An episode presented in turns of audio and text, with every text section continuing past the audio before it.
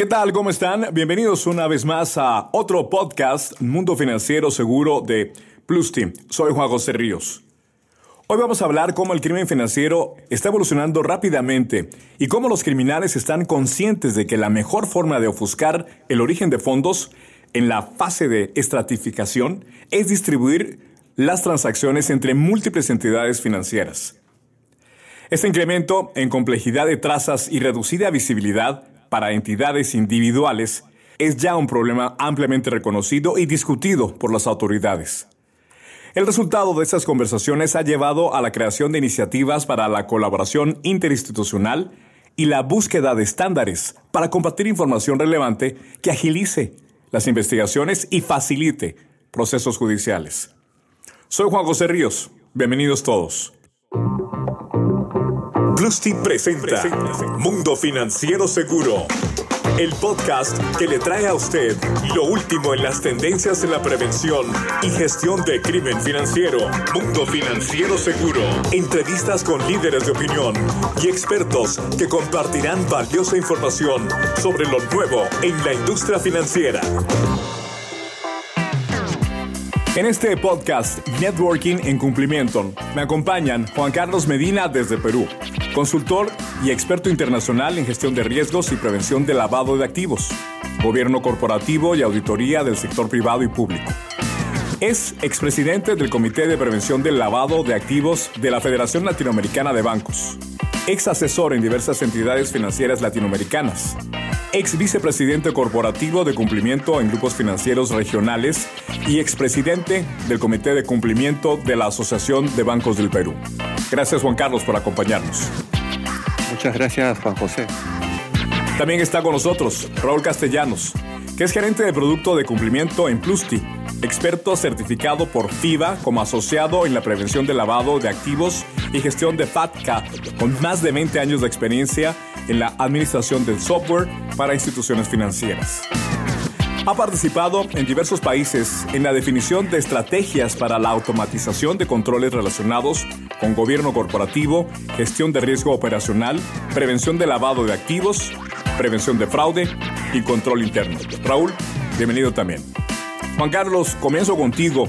En la industria financiera ha sido pues, una práctica común tener comités gremiales y asociaciones para lograr una sinergia en cuanto a la gestión de temas estos relacionados con el crimen financiero. En el caso particular de PLD, FT y basados en, tu experiencia en la FELABAN y varios países de Latinoamérica prácticamente, quiero preguntarte qué importancia le darías y qué características debería tener una iniciativa de networking en cumplimiento. Bueno, en realidad la, función del trabajo gremial se vuelve un instrumento articulador y fundamental en, en, lo que es la prevención y la gestión del riesgos en cada uno de nuestros países. Eh, la importancia que, ha tomado y que toma normalmente el networking es eh, grande en la medida de que las funciones de cumplimiento ya dejaron de estar prácticamente como en la sombra de muchas de las actividades comerciales eh, o de gestión propias de las entidades financieras. Recordemos que cuando empiezan las regulaciones en materia de PLDFT en, en todo nuestro continente, había un tamiz de eh, reservado de confidencialidad que hacía que muchas regulaciones indiquen, por ejemplo, que las actividades o las funciones de cumplimiento eran tan reservadas o tan confidenciales que incluso se podía eh, exigir el, prácticamente el anonimato de la función de, del oficial de cumplimiento de cara hacia terceros o de cara hacia el mercado, ¿no? Esto, conforme pasó el tiempo, ha ido cambiando porque evidentemente el rol que tiene una iniciativa gremial y la fortaleza que le da a un modelo de prevención de lavado de activos en cualquier país de cara a cómo mitigar o prevenir estos delitos que tú nos comentabas, este, Juan José, al inicio en la introducción, hace necesaria que la interacción sea ya mucho más evidente. Y no solamente por el lado del control, sino también incluso por el lado de madurez y eh, crecimiento de los equipos de cumplimiento. Tanto es así que muchas veces estos comités terminan siendo, por un lado, apoyo de gestión para los oficiales de cumplimiento que lo conforman, pero también termina siendo una vitrina en la que muchas veces oficiales de cumplimiento empiezan a mirar cuando necesitan, por ejemplo, repotenciar equipos de cumplimiento, eh, porque precisamente esta, esta, esta, no es una función que suele presentarse, suele mostrarse de manera muy abierta, ¿no? Pero, Juan José, yo creo que de repente, como para ir cerrando esta, esta pregunta, yo creo que en realidad eso ha ido cambiando porque las regulaciones han ido madurando y han ido exigiendo nuevas habilidades al oficial de cumplimiento, nuevas habilidades al cumplimiento y además porque se hace ahora sí más evidente una generación de valor en la función de cumplimiento que antes, si bien existía, no era percibida en las organizaciones. Ahora, Juan Carlos, en base a tu experiencia, quiero preguntarte, ¿qué beneficios tiene para las instituciones el trabajar de forma cooperativa con otras instituciones? Bueno, el principal beneficio eh, que existe es el carácter preventivo, porque un delincuente financiero, en la medida que no puede ingresar a una determinada institución o no pueda desarrollarse como quisiera en un sector, lo que hace es empezar a probar en otras instituciones similares. Entonces, en realidad, el trabajo cooperativo que existe entre las instituciones, y por eso es importante, la importancia del carácter gremial, hay países donde incluso hay estas asociaciones oficiales de cumplimiento a, nivel nacional, lo que hace es poder transmitir esas buenas prácticas para evitar eh, de repente que ese delincuente financiero que pudo haber hecho algún tipo de operación o de actividad en alguna entidad financiera no pueda replicarla en otras entidades financieras. Ahora bien, Raúl, gracias por acompañarnos. Voy contigo desde tu punto de vista de normas internacionales, pero más allá también de las normas, las recomendaciones de industria. ¿Cómo se perciben las iniciativas de colaboración interinstitucional? Gracias, Juan José. Un placer estar con ustedes y un gusto compartir con Juan Carlos, persona que conozco desde hace mucho tiempo y es un excelente profesional en esta mañana yo quisiera hacer una pequeña introducción a la pregunta que me estás haciendo, aprovechando la participación que tuvimos de Brett Johnson en el Monitor Plus User Conference. Él mencionaba algo muy importante. Desde el punto de vista de los delincuentes o cibercriminales, hay una organización muy bien orquestada. De hecho, Brett Johnson, cuando nos comentaba su charla, decía que él fue el fundador de Shadow Crew que fue la primera comunidad de cibercrimen organizado. Eso fue el percusor de lo que hoy conocemos con el Darknet. Al final de cuentas, eh, lo que nos encontramos desde el lado de, de los bancos o de las instituciones financieras es que estamos enfrentando a un crimen sumamente organizado, muy unido, que comparte información en tiempo real, que tiene foros, que tiene el mismo Darknet donde pueden ir a comprar herramientas. Eh, hoy día se menciona que el crimen eh, es tan refinado que un delincuente no tiene que ser un experto para, poder cometer los crímenes. Simplemente va y subcontrata. Por eso se habla hoy día del fraude as a service. Entonces, una tutoría. Entonces, lo que ellos pueden hacer es decir, bueno, yo necesito eh, un tutorial que me explique cómo debo de ingresar, por ejemplo, conversábamos hace un momento tras tras de cámaras eh, del tema del Bitcoin en El Salvador. Entonces, digamos decir, bueno, salió esa moneda, ¿qué podemos hacer? ¿Cómo podemos ingresar? ¿Cómo podemos vulnerar? Entonces hay foros, ellos pueden contratar eh, criminales eh, por servicios, pueden contratar también redes de lavado de dinero, las famosas mulas, las pueden contratar. Y lo más importante y ventaja que ellos tienen es que lo hacen de manera libre ellos entendieron que para poder ser eficientes en, el cometer los crímenes, eh, deben de intercambiar información y cooperar mutuamente. Un sharing total. Un sharing total. Ahora, viniendo a, la pregunta, eh, ¿cómo lo vemos desde el punto de vista de regulaciones? Eh, Juan Carlos hace un momento hablaba de los inicios, por ejemplo, del Acta Patriota, que fue a raíz de septiembre 11 el Acta Patriota ya comenzaba a delinear este tipo de cooperación. La sección 314b del Acta Patriota brinda instrucciones para las instituciones o recomienda más bien, hace recomendaciones a las instituciones sobre compartir información entre sí, bajo un puerto seguro que ofrece protección contra la responsabilidad para poder identificar actividades criminales. En otras palabras, lo que ellos buscaban era poder tener información que se pudiera intercambiar sobre clientes y transacciones que estuvieran relacionados con lavado de dinero. Ahora bien, este asunto pasa porque también hay algunas limitantes. Digamos, punto número uno, sabemos que la cooperación, como bien lo mencionaba Juan Carlos, es sumamente importante. Pero por otro lado tenemos leyes de regulación de protección de la información o de protección de datos de nuestros clientes. Ahí entra GDPR, Avias Data, entra una serie de regulaciones que no nos permiten eh, compartir, por ejemplo, información sensible. Entonces, sí tenemos que poder compartir tipologías y eventualmente poder llegar a compartir datos que sean de beneficio mutuo para las instituciones que nos puedan ayudar a tipificar cuáles son eh, eh, esas maneras en las que está evolucionando el, crimen. Por otro lado, y también muy importante, el acta o la nueva ley de lavado de dinero en los Estados Unidos, que es el AMLA, tiene la sección 6211, que trae un punto adicional al acta patriota. Y ellos agregan la palabra de tecnología.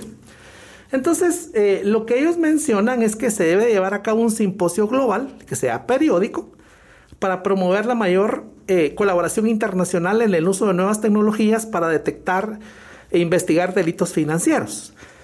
En ese sentido, el AMLA, ya en general, lo que habla es de que las instituciones aprovechen la tecnología, aprovechen la analítica de los datos y que sobre esas bases puedan compartir información. Cerrando, digamos, el tema de las regulaciones, podemos hablar también de la Comunidad Económica Europea, que lo que están buscando hacer es una lista de beneficiarios finales que aplique para todos los países miembros. Algo similar está comenzando a desarrollarse en los Estados Unidos. Entonces, desde el punto de vista de regulaciones, sí hay una serie de recomendaciones para que las instituciones puedan compartir información. El punto es de que por estar regulados, y de hecho, sea de paso, el sector financiero es de los más regulados como industria, tenemos que cumplir con una serie de protocolos para poder eh, compartir estas tipologías y eso nos hace eventualmente ir algunos pasitos atrás de los delincuentes que lo hacen de manera muy libre. Raúl, ya mencionabas como, como ejemplo el 911. Sin embargo, el 911 nos deja una experiencia precisamente en los Estados Unidos, el que entre unidades como el FBI, la CIA, no compartían información y por eso no pudieron detectar lo que estaba sucediendo. Entonces, teniendo un ejemplo tan marcado y que marcó prácticamente a todo el mundo cómo pues dar un paso hacia adelante en, sobre el tema de compartir información dentro de las instituciones. O sea, si ya se dio ese ejemplo, ¿por qué seguir esperando a que sea el crimen organizado el que esté pues dando ese paso de compartir y ser más amplios? ¿Cómo podemos tener una solución desde tu perspectiva? Claro que sí. Entonces, eh, muy bueno el punto. Eh, se evidenció, digamos, la necesidad y el beneficio que da poder compartir información. Dicho sea de paso. Y, eh, y, por el otro lado, Raúl, perdón que te interrumpa, el no compartir información, lo que puede por supuesto, llegar a suceder. Son los dos polos. Son los dos polos y, y qué bueno, qué bueno que me haces la, la ampliación a la, a la, pregunta. Justamente eh, se evidenció la importancia de compartir información en este hecho que marcó realmente la historia del mundo, el 9-11 y desde ese punto de vista, eh, hablando técnicamente, es factible compartir información. Lo que tenemos que hacer es establecer sobre qué bases. Porque como decíamos, tenemos regulaciones que nos limitan a poder compartir información sensible. Hay algo muy importante. La prevención del lavado de dinero, y es algo que remarcaba Juan Carlos, es un tema preventivo en esencia. Luego viene un paso de detección y corrección, pero en esencia es preventivo. Entonces, yo no puedo compartir libremente información y hago la acotación porque yo como entidad financiera detecto operaciones inusuales o sospechosas. En otras palabras, yo no tengo certeza de que lo que está sucediendo sea realmente un ciclo de lavado de dinero. Entonces, bajo esas bases, quiero enfocar la pregunta porque tampoco es que no haya un espíritu de colaboración. Lo que sucede es que tenemos mucho que hacer. ¿Cómo compartimos la información para que nos sea útil a todos? Entonces, desde ese punto de vista, sí tenemos que seleccionar muy bien qué datos compartimos. Hay cosas muy sencillas como decir territorios o jurisdicciones de riesgo. Digamos, en nuestros países tenemos rutas definidas de narcotráfico, trata de blancas, migrantes que hoy día se da mucho Esa información digamos que es base. Pero la información en sí de las tipologías también la tenemos que compartir de manera responsable, diría yo. Entonces, la tecnología de manera técnica lo que nos permite es tener hubs de información. Hoy día estamos en la era de los datos, de, las grandes tecnologías. Entonces, técnicamente sí podemos tener hubs de información donde muchos bancos, de hecho hay prácticas donde bancos aportan información y donde los bancos reciben información. Entonces, eh, bajo una metodología bien establecida y bien estudiada, se puede hacer. Ahora, Raúl, ya lo estás mencionando. ¿Cómo podemos entonces generar ese sistema para el intercambio de información entre instituciones y qué características básicamente deberían de tener? Claro que sí. Fíjate que el sistema, dentro de las primeras características que debe tener, es ser agnóstico. Cada institución tiene metodologías propias, tiene desarrollos internos y eventualmente contratan proveedores como nosotros que les brindamos soluciones. Pero la información tiene que ser universal. Entonces yo no puedo limitar a que un hub de información, si lo queremos llamar así, eh, esté sesgado a cierto tipo de soluciones o cierto tipo de formatos. Dicho sea de paso, Hoy se conoce lo que se habla como datos no estructurados, donde tenemos que hacer monitoreos de medios, extracción de web scrapping, por ejemplo, listas que están muy bien definidas. En otras palabras, hablando de características, el sistema de compartir información tiene que ser universal. No tiene que depender de una plataforma específica para recibir la información. La información puede venir en N formatos. Obviamente no puede ser totalmente desordenado, pero sí tienes que tener la capacidad de poder recopilar la información, extraer los datos que sean valiosos y sobre esos trabajar. Hay otra lista sumamente importante. Si construimos un hub de datos donde todos compartan información y puedan beneficiarse, como te decía, eh, Unión Europea o Estados Unidos están hablando de temas de listas de beneficiarios finales, listas de ciberdelincuentes. Hay regiones como en Asia Menor, digamos, la, la Confederación de, Países del Golfo Pérsico también tienen listas regionales. Y eso es muy importante de compartir. Pero ¿qué pasa si hay instituciones que se quedan aisladas? Que eso también sucede. Y hay un punto eh, muy, muy, muy importante a remarcar que hay, hay algunos que todavía consideran competencia a las otras instituciones desde el punto de vista de prevención. Tenemos la claridad que comercialmente cada quien tiene su nicho, tiene sus ofertas, tiene sus diferenciadores y eso es un esfuerzo que cada institución tiene que tener. Nos tenemos que diferenciar de alguna manera. Pero en temas de prevención no tenemos que vernos como competidores. Y hay instituciones que han tomado el camino del aislamiento o de recibir información pero no proveerla. Y eso lo que hace es más débil la cadena de, de, de compartir información. Entonces, desde esos puntos de vista, tenemos que tener, por un lado, el intercambio amplio y bien organizado de, información para que nosotros podamos robustecer nuestros sistemas.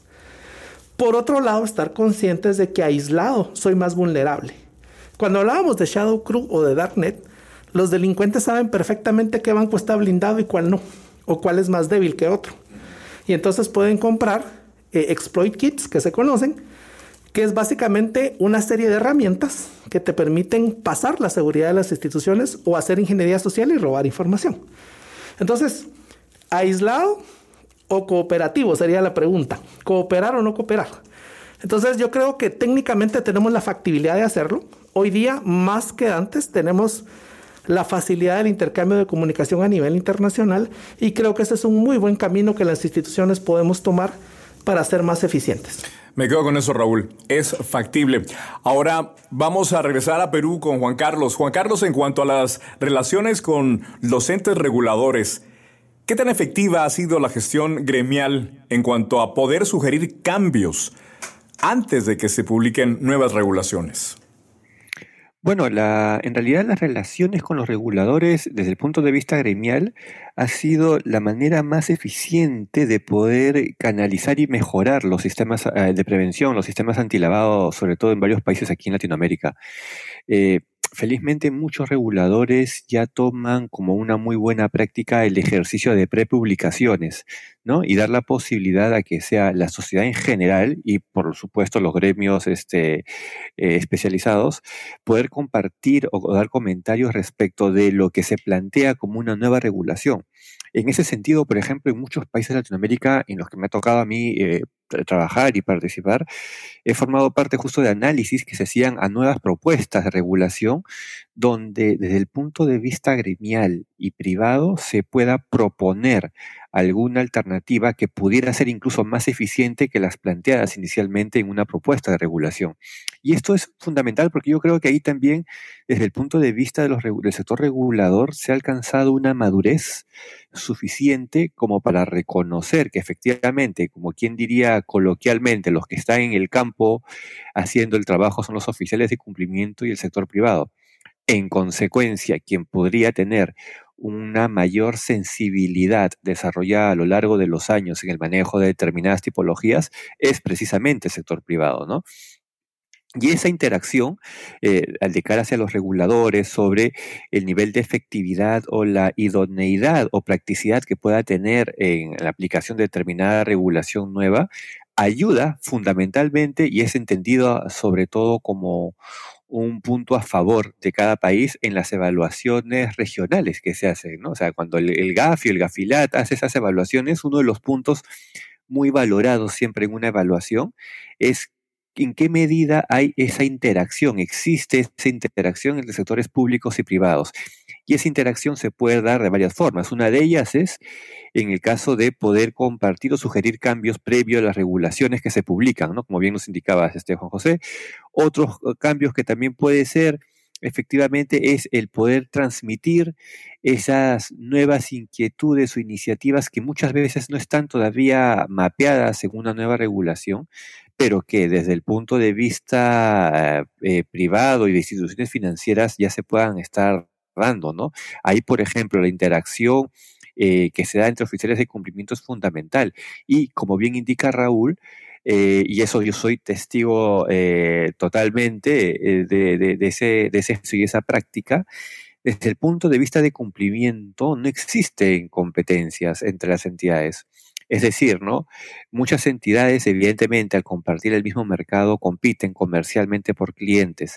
En el caso de los oficiales de cumplimiento, siempre he sentido yo en varios países de Latinoamérica que existe una relación entre oficiales de cumplimiento, no sé si tal vez poder llegar a, hablar casi hasta de un sentimiento entre oficiales de cumplimiento que motivan y generan el espacio para que se pueda dar una interacción a nivel de buenas prácticas, de mejores prácticas en materia de, prevención, porque eh, los oficiales de cumplimiento son totalmente conscientes de que entre ellos no hay una competencia, no, más bien todos están en el mismo equipo que lo que buscan es prevenir, ¿no? Como bien indicaba Raúl, la labor de, prevención de lavado es una, una, una labor netamente preventiva, que efectivamente pueden haber una serie de, de operaciones inusuales que eventualmente se convierten incluso en sospechosas y que pueden ser también eh, reportadas a esa autoridad, pero la labor básicamente es preventiva.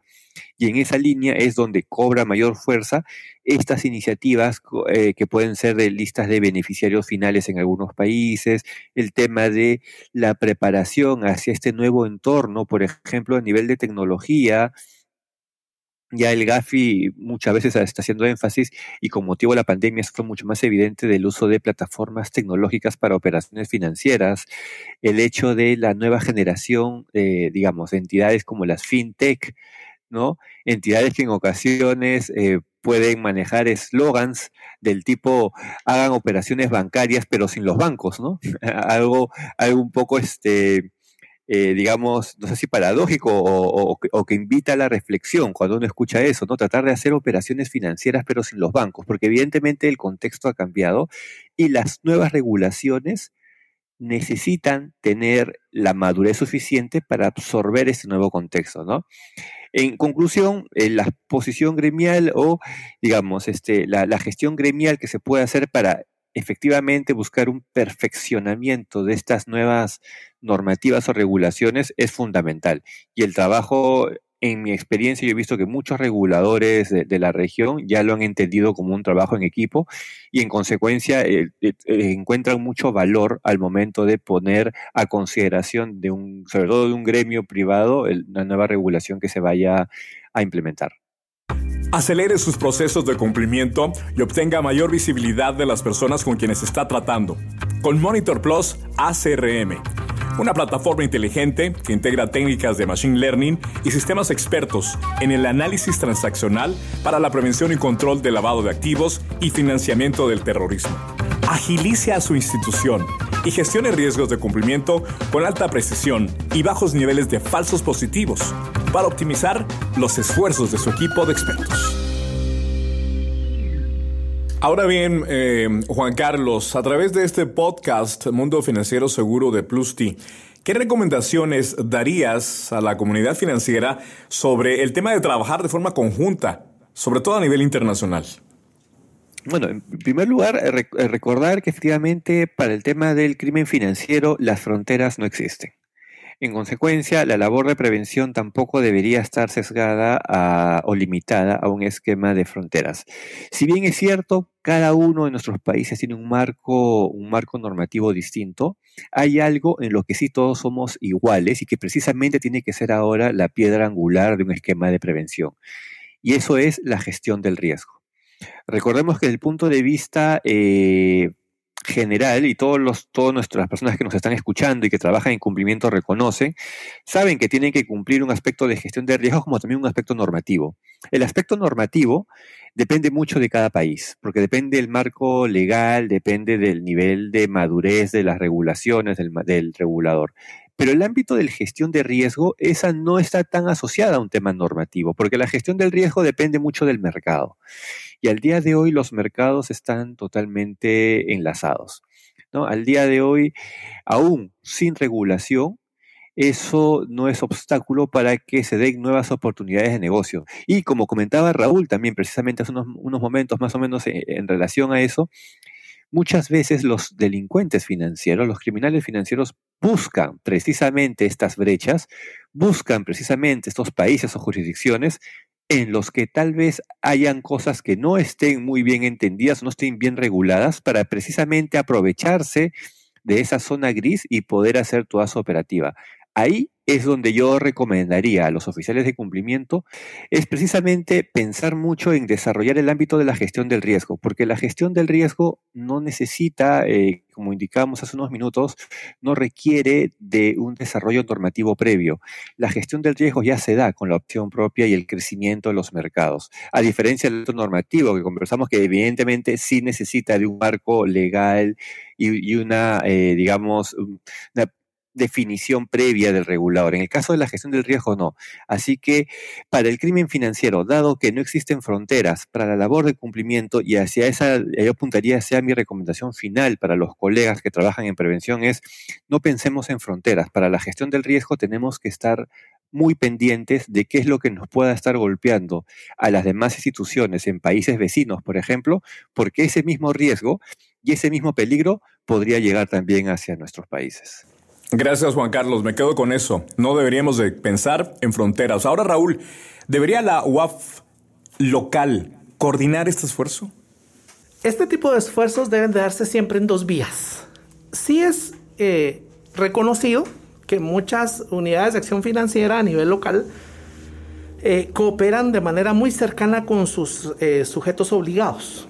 algo también muy importante a tomar en cuenta y en la misma línea de lo que comentaba Juan Carlos, es la sociedad la que tiene que trabajar en pro de mitigar este tipo de riesgos. Dicho sea de paso, las eh, regulaciones ya toman en cuenta instituciones financieras, sujetos obligados como inmobiliarias, concesionarias de vehículos, eh, comercializadoras de joyas, metales preciosos. Digamos que en general eh, las diferentes acciones económicas del país tienen que estar involucradas. De igual manera, también lo que, lo que mencionaba y muy interesante del tema fintechs, y las nuevas formas, digamos, de fondeo, billeteras electrónicas para hacer uso de, los medios de pago, llamémosles así, porque ahora se están despegando de las monedas físicas también a monedas virtuales, todos tienen que concentrarse en, un esfuerzo.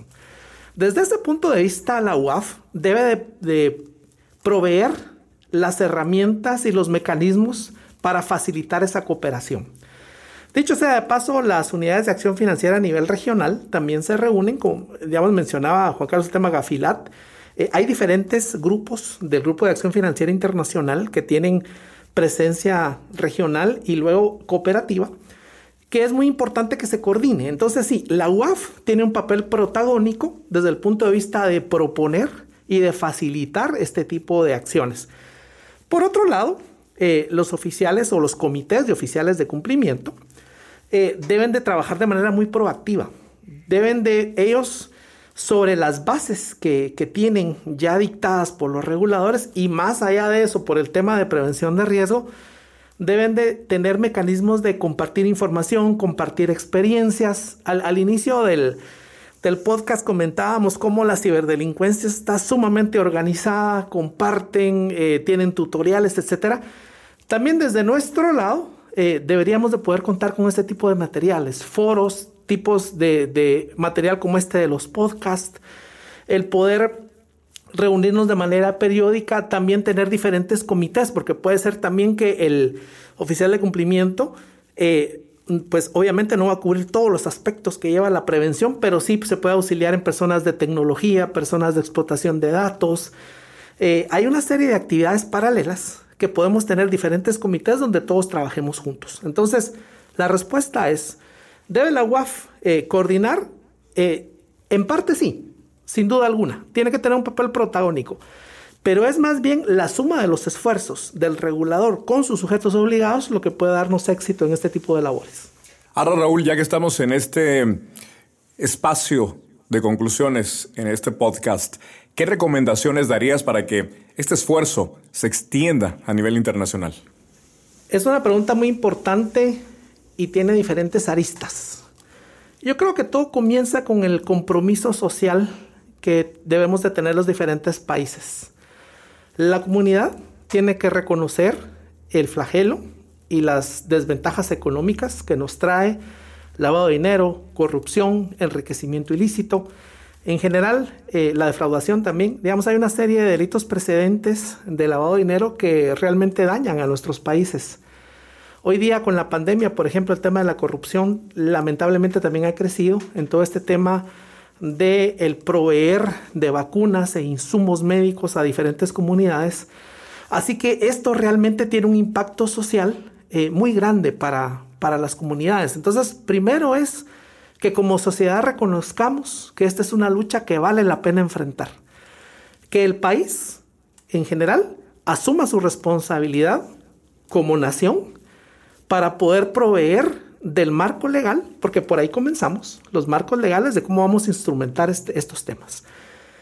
Luego de ello, ya a nivel de instituciones, poder contar con el aval de la Junta Directiva.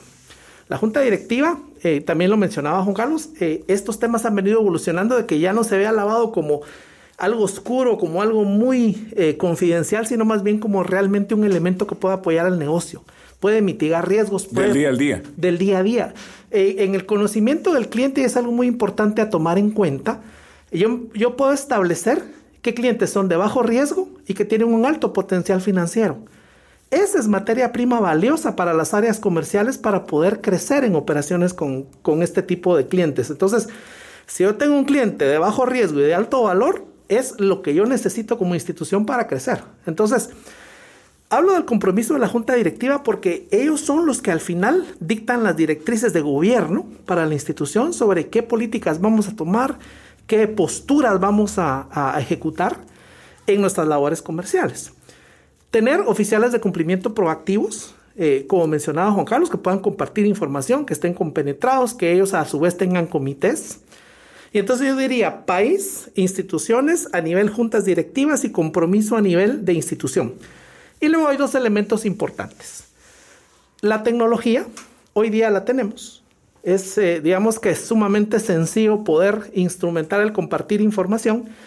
Lo que tenemos que hacer es ponernos de acuerdo, establecer eh, esos mecanismos de cómo compartir datos, cómo eficientar el uso de la información para que como bloque podamos actuar en contra de todo esto. Y algo que no se nos puede olvidar es de que nosotros podemos estar muy entusiasmados y tener unas bases de datos excelentes, Pero si nos hackean, perdemos mucho o todo. Entonces la ciberseguridad también es parte. Desde el punto de vista de protección de la información, así como yo estoy obligado como institución a, mitigar ese riesgo, también todos estos esfuerzos tienen que considerar una serie de capas de protección de datos, porque si no los mismos delincuentes nos van a estar viendo qué hacemos y van a saber cómo vulnerarnos. Entonces... Ir un paso adelante. Ir un paso adelante de ellos. digamos, dicen, nunca van tan lejos los de adelante si los de atrás corren bien, ¿verdad? Entonces, nosotros nos podemos organizar de una manera en que podamos hacerles cada vez más difícil la tarea de legitimar capitales y trabajar en pro de nuestra sociedad. Yo creo que teniendo una sociedad con indicadores macroeconómicos más eh, certeros, puede crecer de mejor manera y de paso podemos ir mitigando estos riesgos de corrupción, enriquecimiento ilícito, tráfico, etcétera, que al final nos benefician a todos. Muy bien, muchísimas gracias Raúl y Juan Carlos. Bueno, ya para pues, terminar estas conclusiones y recomendaciones, muchos, como han estado escuchando, son los retos para el networking en cumplimiento. Pero la visión es clara, sobre todo ante la aparente necesidad de información para fortalecer procesos investigativos. Las autoridades y entidades públicas y privadas continuarán la búsqueda de este equilibrio entre la información necesaria y la protección a la misma. El desarrollo de estas iniciativas va a ayudar a cerrar brechas ante algunas de las mayores o de los mayores retos del cumplimiento. Y efectivamente, va a impulsar a los actores del sector financiero a unir esfuerzos para lograr un mundo financiero más seguro. Soy Juan José Ríos. Juan Carlos, Raúl, muchísimas gracias y a ustedes también por acompañarnos en esta ocasión. Hasta el próximo de la serie.